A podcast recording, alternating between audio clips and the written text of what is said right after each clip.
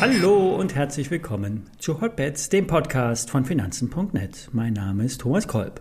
Hotbets wird präsentiert von Finanzen.net, SEO, dem neuen Broker von Finanzen.net. Hier kannst du komplett gebührenfrei handeln, direkt aus der App oder über die Webseite Finanzen.net slash SEO. Alle nachfolgenden Informationen stellen keine Aufforderungen zum Kauf oder Verkauf der betreffenden Werte dar. Bei den besprochenen Wertpapieren handelt es sich um sehr volatile Anlagemöglichkeiten mit hohem Risiko. Dies ist keine Anlageberatung. Ihr handelt wie immer auf eigenes Risiko. Extron hat heute Zahlen zum dritten Quartal präsentiert. Ja, in den Monaten Juli bis September verdoppelte sich der Umsatz im Vergleich zum zweiten Quartal nahezu auf knapp 131 Millionen Euro. Die Schätzungen der Analysten lagen bei 124 Millionen Euro. Beim Überschuss wurde als Gewinn vor Zinsen, Steuern und Abschreibung über 36 Millionen Euro ausgewiesen. Ja, und somit bleibt die Marge und damit auch die Profitabilität hoch. Der Anlagenbauer für die Halbleiterindustrie sieht sich auf Kurs zu seinen Jahreszielen und bestätigte diese heute. Letztmalig wurden ja die Prognosen im Sommer zum zweiten Mal nach oben angepasst. Exxon ist ja ein Krisengewinnler beim Thema Chipmangel. Es ist und bleibt ja ein Flaschenhals. Das Angebot an Halbleitern deckt bei weitem nicht die Nachfrage. Das heißt, Chip-Aktien könnten auch nachhaltig von dieser Unterversorgung profitieren. Ja, und Eichstron beliefert diese Industrie und hat prall gefüllte Auftragsbücher. Und das wurde ja heute auch nochmal bestätigt. Die Aktie konsolidierte vom Hoch bei rund 27 Euro und fiel kurzzeitig auf unter 20 Euro zurück. Wir hatten hier bei Hotbets zur Buy the Dip Strategie aufgerufen. Also Kurse unter 20 Euro waren dann letztendlich der Startschuss für einen Rebound. Hier lag ja oder liegt auch der gleitende Durchschnitt der letzten 200 Tage. Nun überwindet Eichstron den kurzfristigen Abwärtstrend Klappt der Ausbruch, dann sind Kurse im ersten Schritt von fast 24 Euro möglich. Danach kommt das Zwischenhoch bei 27 Euro. Der Aktionär bestätigte heute auch noch einmal die Empfehlung kaufen.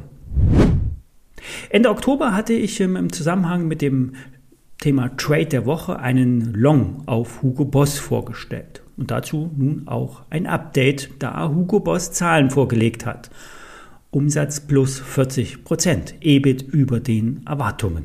Also es läuft wieder in den Stores in Europa und in den USA und auch der Online-Absatz wird zum wichtigen Standbein und auch zum Absatzgarant, vor allen Dingen, wenn die Infektionszahlen jetzt wieder so steigen.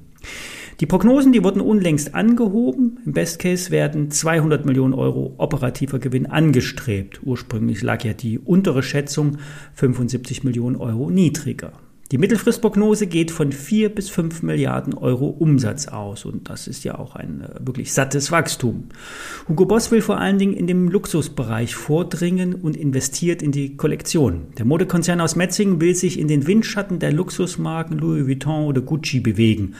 Und die Marken Hugo und Boss sollen den Status der Kunden erhöhen und dank intensiver Bewerbung über Social-Media-Kanäle wie Instagram eine außerordentliche Rolle hier einnehmen. Zielgruppe sind vor allen Dingen die jungen Leute, die, die auf Statussymbole und Luxusartikel Wert legen. Ja, und ein Key Fact ist, aktuelle Trends sehr schnell zu identifizieren, Produkte hochpreisig abzusetzen und ein Gefühl von Exklusivität zu schaffen. Schauen wir uns den empfohlenen Schein äh, auf Hugo Boss nochmal an. Der Open-End Turbo Call hatte zum Zeitpunkt der Empfehlung einen Hebel von fast 4. Der Preis lag bei 1,41 Euro. Nun steht der Call bei ähm, 1,56 Euro, also ungefähr 15 Cent höher. Macht schnell mal 10, 10 äh, schnelle 10 Prozent. Mit einem Hebel von 10 oder 20 wäre zwar der Gewinn deutlich höher ausgefallen, doch bedenkt, Gier frisst Hirn. Bleibt auf den Teppich, lieber einen kleineren Hebel, dafür weniger Risiko. Denn eine Garantie für den Erfolg einer gehebelten Spekulation gibt es leider nicht. In der Aktie sind 60 Euro das nächste Ziel. Die Märkte haben derzeit Rückenwind und der positive Trend hält auch für die Hugo Boss an.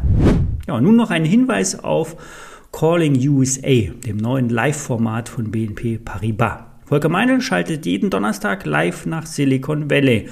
Auf der anderen Seite steht Anthony Klotz, eine erfahrene Börsenjournalistin.